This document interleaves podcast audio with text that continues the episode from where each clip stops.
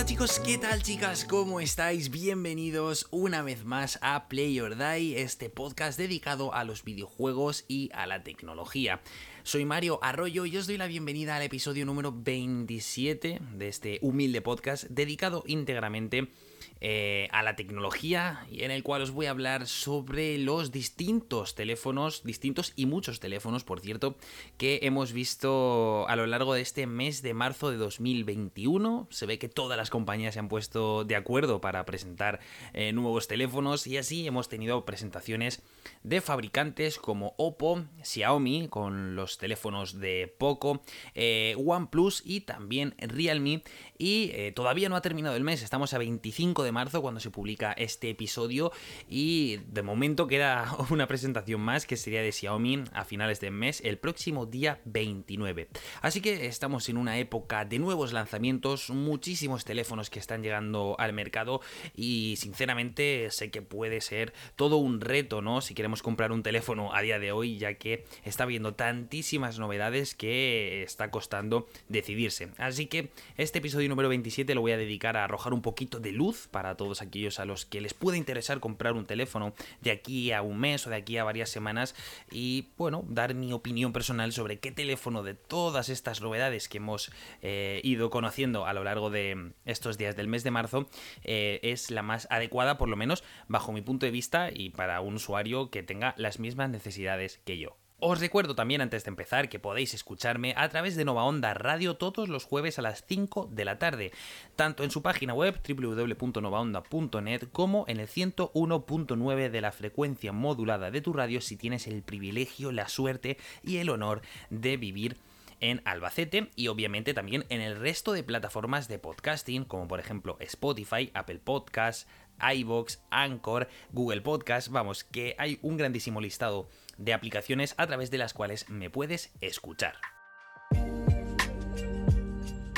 Y ahora sí que sí, empezamos por el principio, empezamos hablando de Oppo, que el pasado 11 de marzo tuvo lugar su evento de presentación. Evidentemente todos los eventos de presentación que hemos estado viendo y cubriendo también eh, a través de Sataka, tanto en la página web como en el canal de YouTube, han sido eventos digitales. Ya sabemos que ah, gracias a la pandemia pues todavía no hay posibilidad de hacer eventos presenciales y todas, los, todas las marcas, todos los fabricantes eh, pues han apostado por este modelo que creo que está funcionando bastante bien. Por lo menos parece ser que en el mercado de la telefonía móvil eh, la mayoría de fabricantes no se han achantado y siguen presentando productos y siguen presentando teléfonos que como digo hay un montón y hay mucho de los que hablar. Entonces bueno pues Oppo decidió presentar su Oppo Find X3 Pro 5G, su nuevo teléfono de gama alta que llega con unas especificaciones, en mi opinión, bastante, bastante interesantes, pero que evidentemente se tienen que pagar con un precio, en mi opinión, eh, bueno, pues bastante elevado, ¿no? vamos, al nivel de competir contra, por ejemplo, el Samsung Galaxy S21 Ultra o incluso los iPhone 12. Entonces, vamos a hablar de algunas especificaciones interesantes de este Oppo Find X3 Pro 5G, como por ejemplo esa pantalla AMOLED de 6,7 pulgadas, una grandísima pantalla que llega con una tasa de refresco máximo de 120 Hz, eh, certificación HDR10 Plus y cobertura Gorilla Glass 5 para protegerla de los golpes.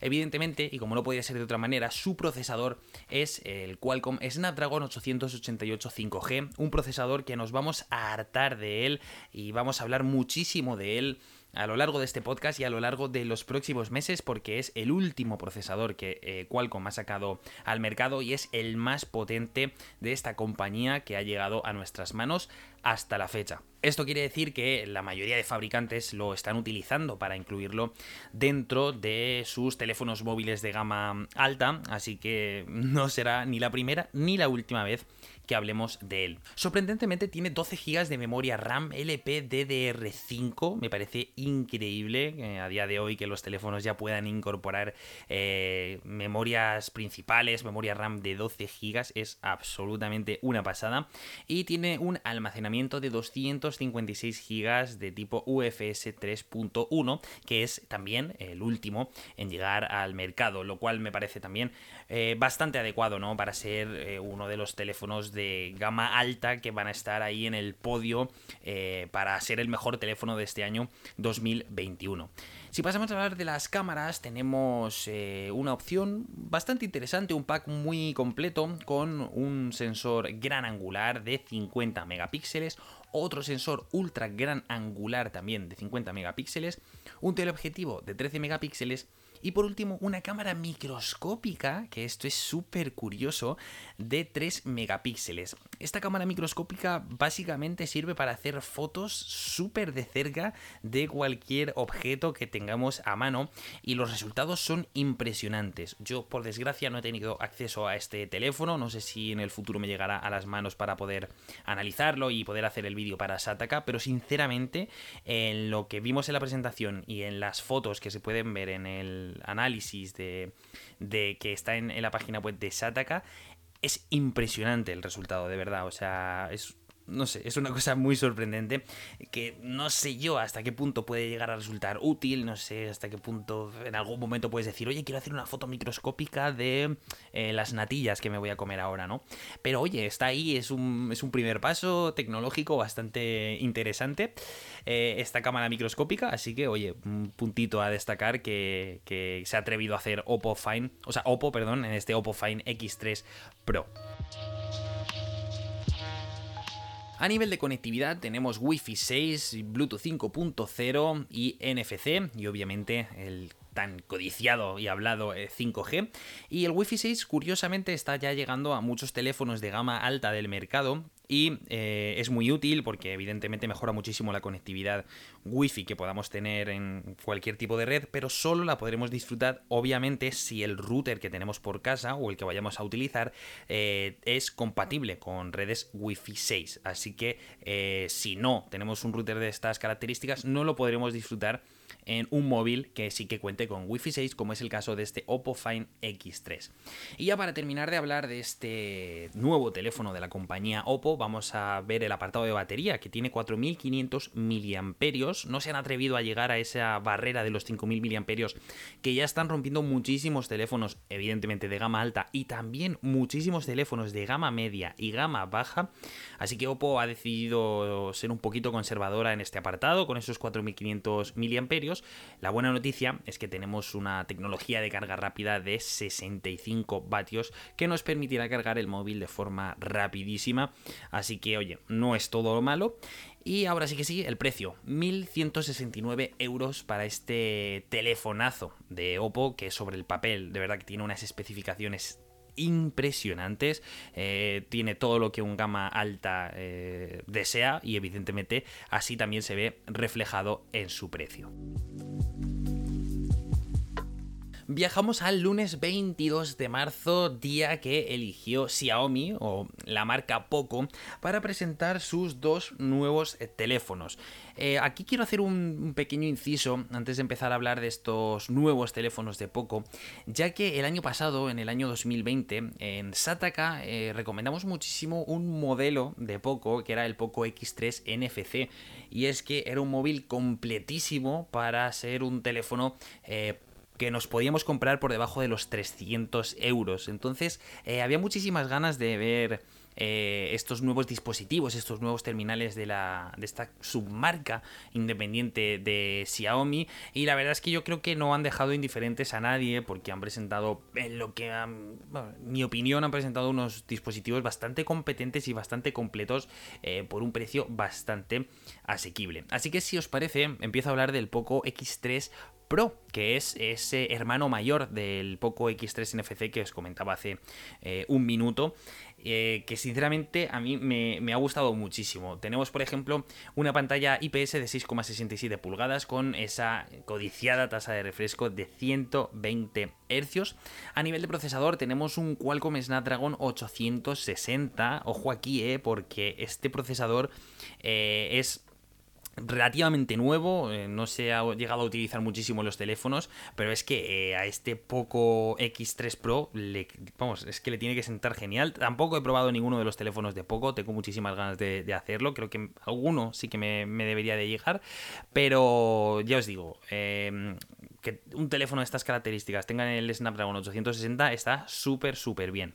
Después, a nivel de memoria RAM, tenemos 6, eh, bueno, tenemos dos modelos, uno de 6 y otro de 8 GB de memoria RAM tipo LPDDR4 y almacenamiento de 128 o de 256 GB, también UFS 3.1 que será ampliable eh, hasta llegar a Altera con tarjetas micro SD.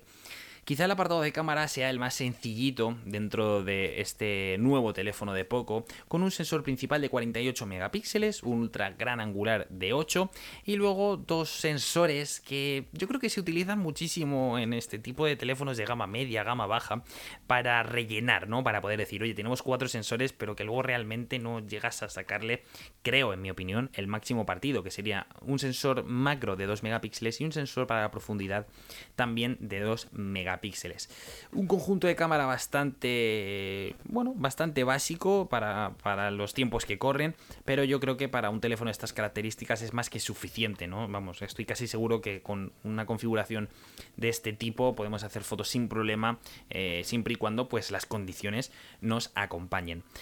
A nivel de batería, sinceramente, tenemos una de las mayores del mercado dentro de este Poco X3 con 5160 miliamperios que es sinceramente una pasada.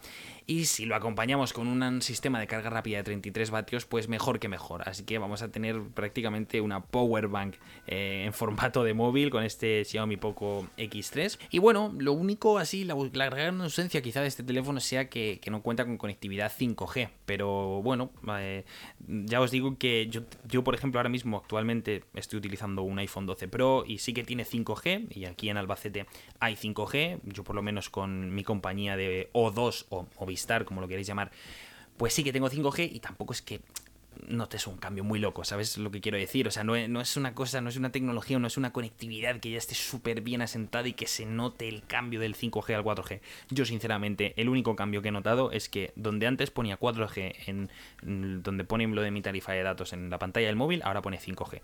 Ese es el único cambio que he tenido por ahora, así que, oye, pues sí que es verdad que este Poco X3 Pro no está adaptado para esa nueva conectividad, que en el futuro quizás sí que echemos de menos, pero que a día de hoy pues tampoco es una gran pérdida, ¿no?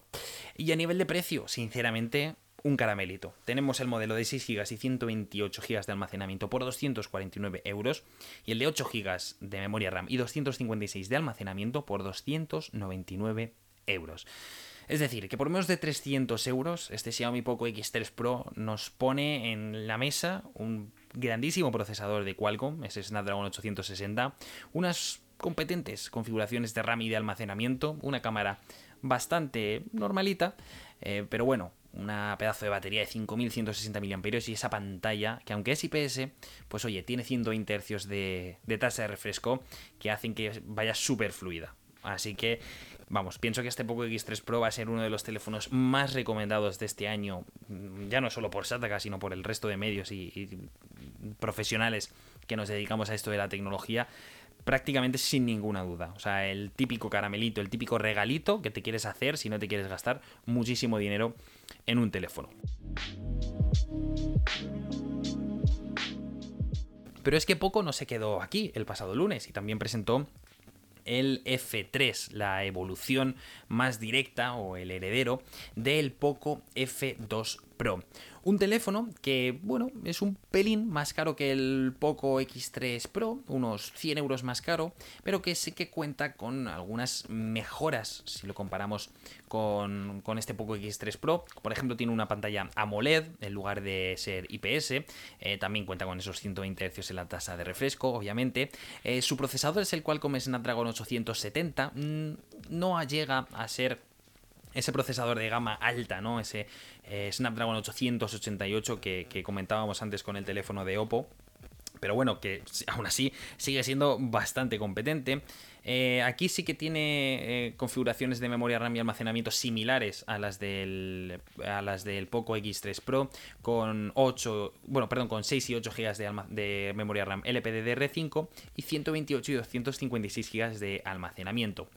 Aquí, curiosamente, la batería de este Xiaomi Poco F3 es menor que la del Poco X3 Pro. Se supone que el Poco F3 es eh, un pelín mejor que el Poco X3 Pro, ya solo por la nomenclatura, pero bueno, en el, en el, caso de la batería, pues se queda un poquito atrás. La buena noticia es que la carga rápida, pues evidentemente cargará el móvil un pelín más rápido que con el Poco X3 Pro, solo porque tiene 500 miliamperios menos de batería. Pero vamos, que aún así es una batería bastante competente. La buena noticia es que este Xiaomi Poco F3, gracias a su procesador, pues permite tener conectividad 5G, así que sí que está preparado para esa nueva velocidad y esa nueva forma de conectividad que, todos ya, vamos, queríamos ver eh, en funcionamiento. Y aquí el precio, pues es para el modelo de 6 GB de memoria RAM y 128 de almacenamiento, 349 euros y 399 euros para el modelo de 8 GB de memoria RAM y 256 GB de almacenamiento. Otro caramelito, sinceramente yo creo que Poco mm, ha hecho muy bien las cosas sobre el papel, eh, tanto con el Poco X3 Pro como con el Poco F3, ofreciendo dos teléfonos con unas especificaciones que nada tienen que envidiar al resto de gama media, incluso algunos teléfonos de gama alta, y por un precio de verdad que me parece de derribo. Mm, que te puedas gastar unos menos de 300 euros en, teléfonos, o menos de 400 euros si, si nos vamos al caso del Poco F3, en teléfonos con este tipo de características me parece increíble a día de hoy y yo no sé hasta qué punto les puede salir rentable esto a los chicos de, de Poco, pero vamos, sin ninguna duda de lo mejor que hemos visto esta semana.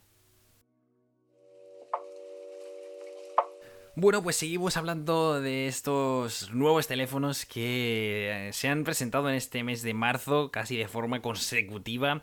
Eh, seguimos hablando de estos teléfonos que van a llegar al mercado y que van a dar muchísimo que hablar en este 2021. Y pasamos a hablar de OnePlus, una de las compañías que más me gusta, diría, que, fabrican teléfonos Android.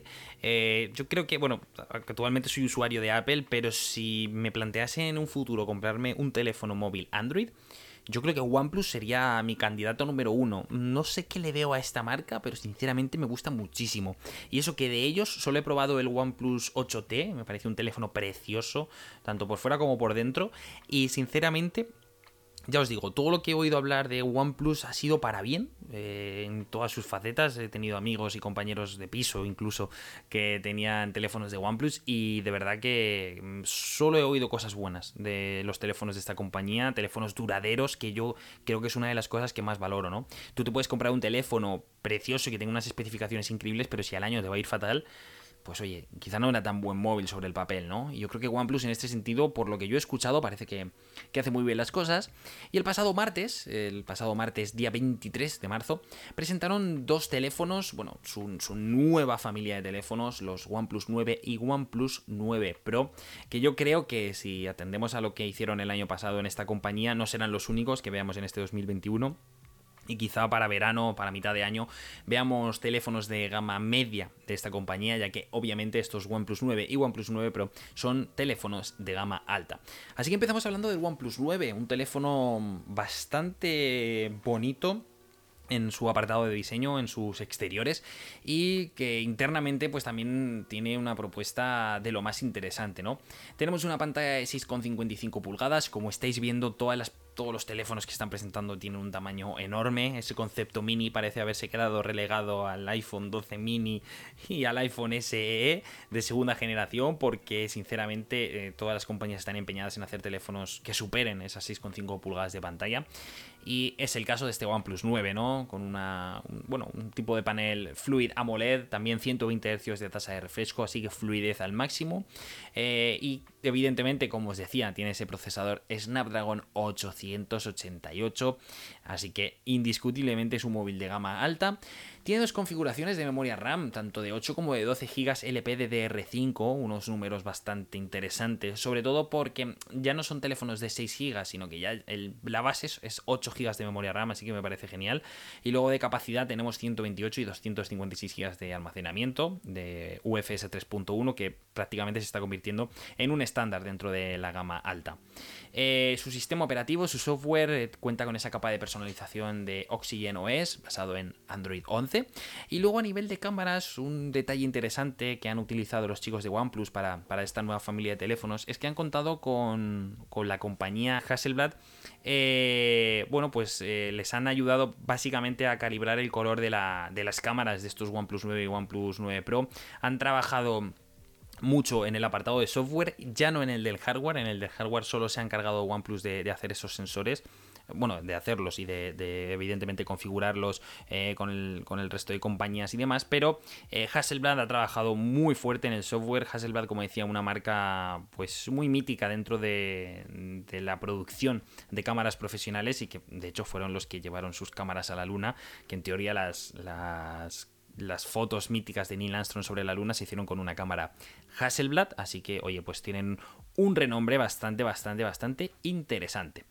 Entonces, a nivel de cámara, OnePlus, para quien no viera la presentación, le dio muchísima importancia a la cámara. Yo creo que siempre ha sido una asignatura pendiente en los teléfonos móviles de OnePlus, que la cámara quizá no era lo, que más brillaba de, estos terminales y parece ser que han, apostado muy fuerte por ello. Entonces, en el caso de este OnePlus 9, tenemos un sensor principal eh, Sony IMX689 eh, con una lente con apertura f1.8, un ultra un ultra gran angular, perdón, de 50 megapíxeles con f2.2 y una lente monocromo de 2 megapíxeles y ya está, ¿vale? Tenemos esos tres sensores en este OnePlus 9 que eh, no está nada mal. Yo, bueno, eh, por las fotos que he visto en los análisis que se han ido subiendo a Sataka y demás, tiene muy buena pinta. Yo no los he podido probar de primera mano, pero por lo que se puede ver, tienen bastante buena pinta y creo que sí que mejoran un poco las propuestas que vimos en los anteriores teléfonos de OnePlus, por lo menos en el apartado de cámara.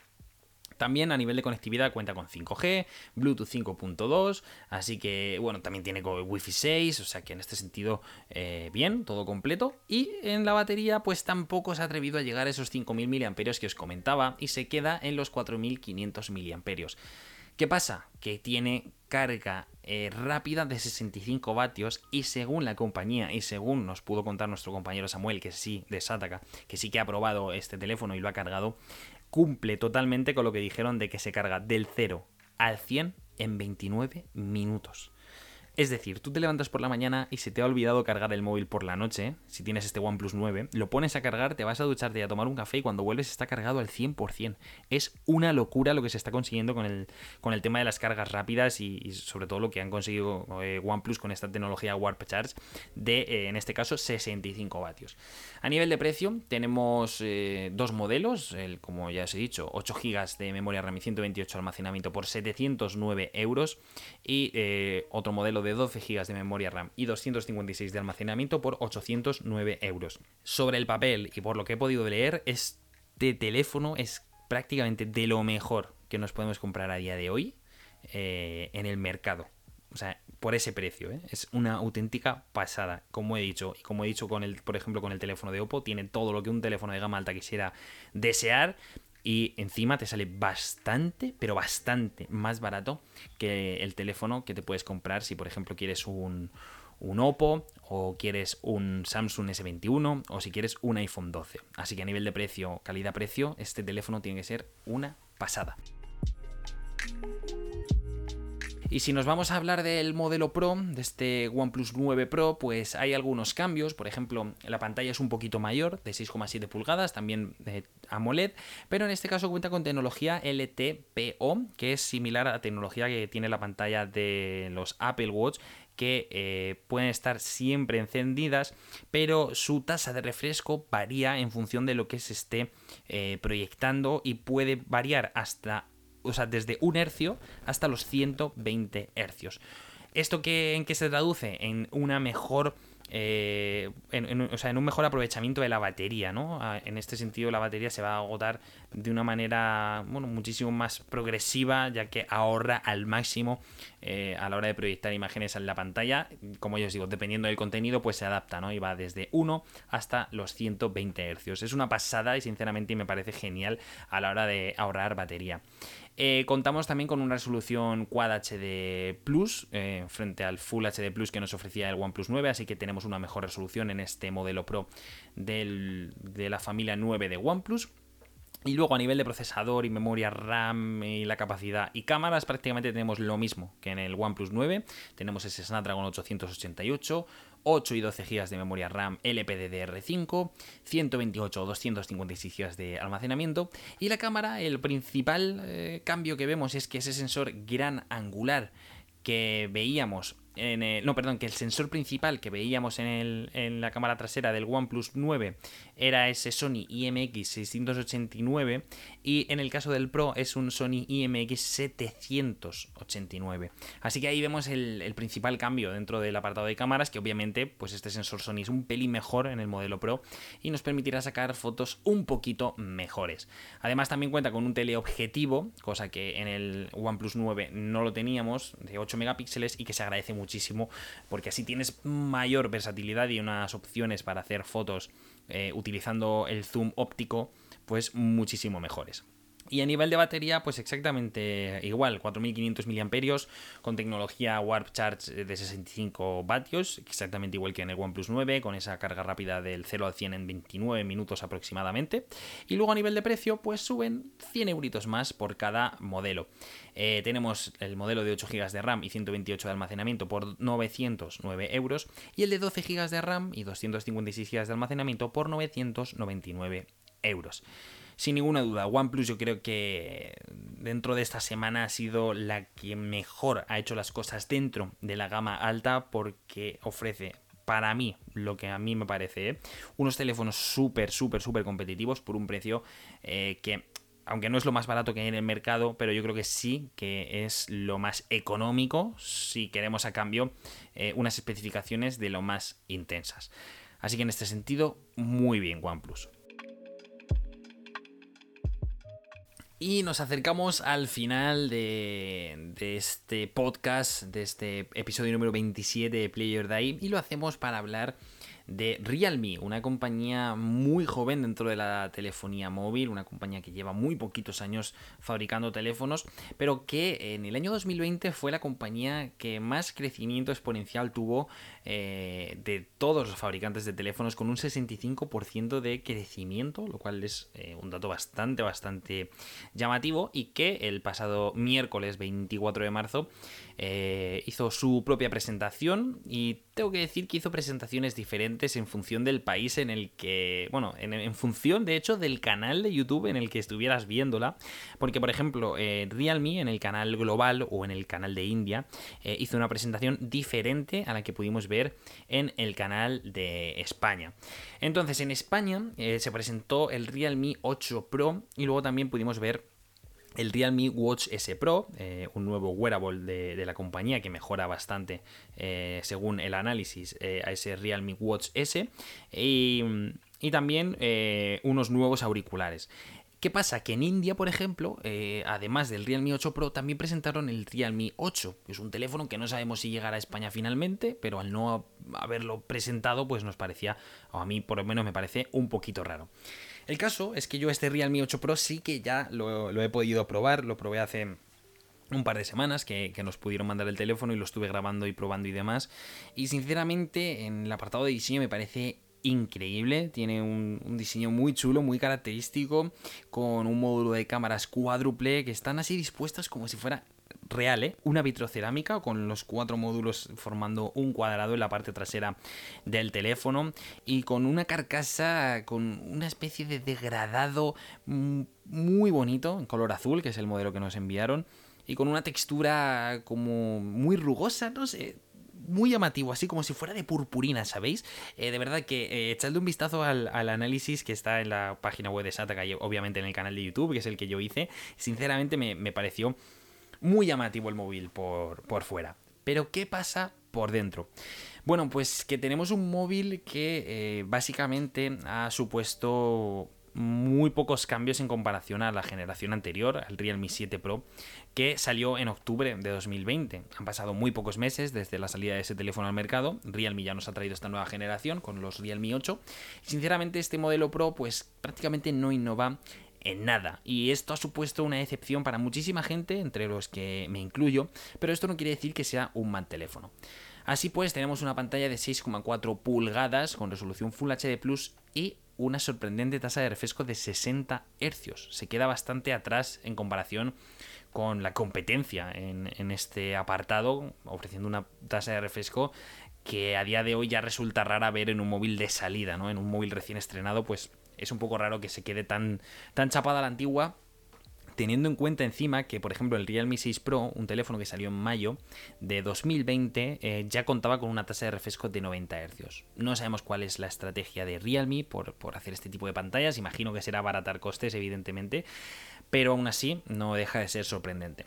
Y lo mismo ocurre con el procesador. Tenemos un Qualcomm Snapdragon 720, que es el mismo procesador que se usó en el Realme 7 Pro y el mismo procesador que se usó en el Realme 6 Pro.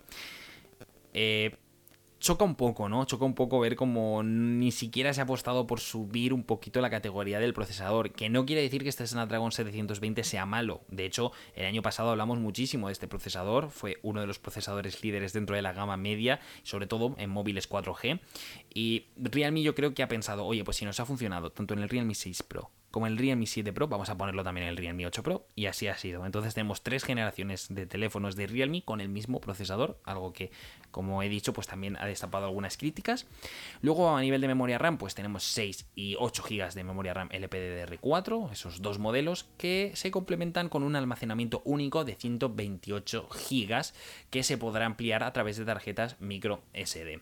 Quizá lo más llamativo de este Realme 8 Pro haya sido el módulo de cámaras que al fin han integrado por primera vez, bueno, al fin digo, pero no, realmente no, porque es una tecnología que lleva muy poquito tiempo, pero bueno, han integrado eh, los 108 megapíxeles en el sensor principal de esta cámara trasera del Realme 8 Pro, eh, junto con un ultra gran angular de 8 megapíxeles y, como no, esa combinación que ya os he dicho que, es más de relleno que, funcional, de 2 megapíxeles para el sensor macro y otros 2 megapíxeles para el sensor monocromo.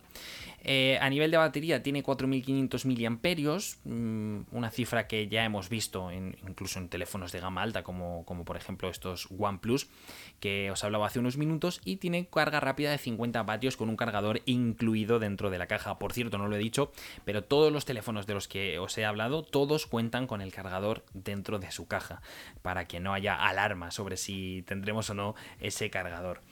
Eh, en los precios, vamos a mirarlos ya. Eh, modelo de 6 GB de memoria RAM y 128 de almacenamiento son 279 euros. Y el modelo de 8 GB y 128 de este Realme 8 Pro se queda en 299 euros. Yo creo que de todas las presentaciones que hemos visto este mes de marzo, quizá esta ha sido la más floja a nivel de contenido, eh, ya que mm, la evolución de este Realme 8 Pro con respecto a la generación anterior, pues no ha tenido prácticamente ninguna novedad, a excepción de esa cámara de 108 megapíxeles. Eh, en este sentido, contamos con misma pantalla, mismo procesador, misma configuración de RAM y almacenamiento y misma batería que la que teníamos en el Realme 7 Pro. Así que ha sido una evolución muy continuista que a mí personalmente me ha decepcionado porque sí que esperaba ver algo más increíble, ¿no? Como he dicho, por fuera el diseño me ha parecido uno de los móviles más increíbles y llamativos que he tenido en las manos en toda mi vida, sin ninguna duda, pero por dentro pues quizá no era todo lo que, lo que esperábamos. Así que a rasgos generales, este, estas han sido todas las presentaciones de teléfonos que hemos tenido en el mes de marzo, por lo menos las principales, y todo ello teniendo en cuenta que el próximo 29 de marzo eh, una presentación más eh, por parte de Xiaomi, así que veremos a ver qué nos presentan, porque no, los de Xiaomi sí que es verdad que no paran. ¿eh? Estamos en marzo y hemos tenido ya dos presentaciones, una en enero y otra en febrero, y ahora viene otra más en marzo, o sea que es increíble lo que está haciendo la marca china. En mi opinión, de todos estos teléfonos, yo creo que me quedaría con, con los OnePlus, sin ninguna duda. Yo lo he dicho en muchas ocasiones que si yo me tuviera que comprar un teléfono Android, casi seguro por tema precio y por tema prestaciones, sería o el OnePlus, bueno, o sería un OnePlus y en este caso como ya han presentado los nuevos teléfonos yo iría quizá a por el OnePlus 9 Pro. De verdad que toda la tecnología que tiene me parece una pasada. Quizá en cámara no sea aquí lo mejor del mundo, pero vamos, es súper competente. De eso no me cabe ninguna duda. Así que hasta aquí llegaría este podcast, este episodio número 27 de Play or Die, hablando de todas las novedades del mundo de la telefonía móvil. Eh, que bueno pues que han llegado a nuestras vidas en, nada en menos de una semana y que espero que por lo menos os haya resuelto alguna duda que hayáis podido tener si sois eh, algún usuario que se está eh, planteando la compra de un nuevo teléfono en las próximas semanas. Así que por mi parte nada más, muchísimas gracias como siempre por estar al otro lado, espero vuestro feedback a través de redes sociales, ya sabéis que me podéis encontrar en Twitter, arroba envi41 y también en Instagram, Mario, con dos os, barra baja AB. Así que nada, de verdad, estoy muy agradecido de que estéis al otro lado escuchándome, tanto por las plataformas de podcast habituales como por Nova Onda. Por mi parte nada más, espero que seáis muy felices, que hagáis mucho el amor y nos escuchamos en el siguiente episodio. Adiós.